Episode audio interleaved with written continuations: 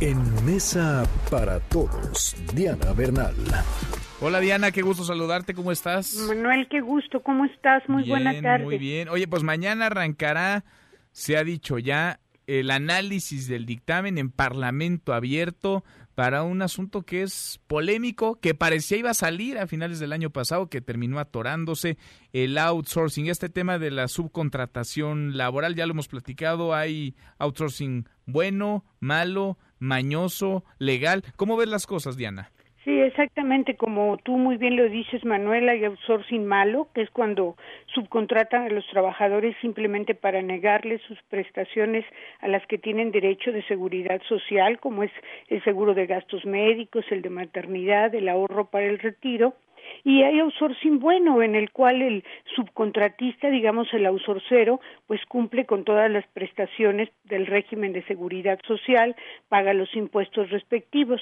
Entonces yo creo que los senadores, pues eh, la verdad sí fueron cuidadosos en no aprobar, eh, mandar a pleno la iniciativa del senador Gómez Urrutia, que simplemente prohibía prácticamente todo el outsourcing, incluso aquel outsourcing que es especializado y que no comprende todos los elementos laborales de la empresa ni su giro, como por ejemplo lo más común que ya lo hemos comentado Manuel, el outsourcing de limpieza, el outsourcing de vigilancia, ese tipo de outsourcing pues obviamente es necesario para las empresas y eh, prácticamente la iniciativa que ya se había dictaminado en comisiones pues lo prohibía. Entonces yo creo que la discusión de mañana va a ser muy interesante, pero sí te quiero comentar algo este Manuel.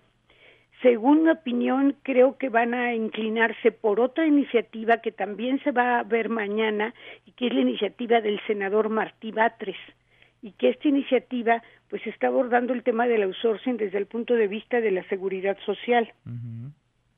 Porque a final de cuentas, Diana, fíjate, a ver, creo que son dos temas que se entrecruzan y se entrelazan y nos deben llegar al mejor mundo posible para los trabajadores, pero también para el sector empresarial. Por un lado, pues agarraban parejo, ¿no? Napoleón Gómez Urrutia y su iniciativa agarraban parejo a todos, todos en la misma canasta, todos son malos, y podía eso mandar a la calle a cientos de miles, si no es que millones de personas. No solamente eso, sino acabar con el outsourcing especializado, que como te digo, una empresa, incluso un pequeño comercio, pues tiene que contratar un elemento de vigilancia o un elemento de mantenimiento, ¿no? De limpieza. Entonces, eso era totalmente absurdo, las empresas no trabajan así. ¿Dónde tendríamos que tener la mira, Diana, cuando se dé esta discusión? Es decir, ¿Qué aspectos tendríamos que estar revisando con lupa para que pues no vaya a pasar lo que casi pasa a finales del año pasado con la iniciativa de Gómez Urrutia? Exacto, no solamente es en cuanto a la legislación, lo que es muy importante y creo que en la iniciativa del senador Batres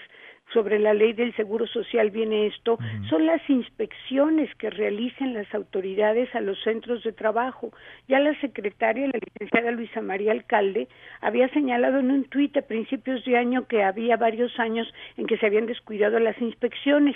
A mí en mi red de LinkedIn, auditorio de MBS me ha escrito diciendo que solo les pagan una cantidad digamos, por salario y lo demás se los dan a través precisamente de una empresa usorcera por otro tipo de bonos o prestaciones, pero obviamente eso no les integran para el retiro. Entonces yo creo que aquí más que nada hace falta una labor de fiscalización y de vigilancia por parte de la Secretaría del Trabajo y del Seguro Social, que son las autoridades competentes, porque otro tema que van a tocar es que ahora el, el contratante del servicio del subcontratista, o sea, de la va a ser directamente responsable de las obligaciones de seguridad social. Antes solo lo era de manera subsidiaria, pero ahora si una empresa contrata personal va a ser directamente responsable de las eh, obligaciones en seguridad social.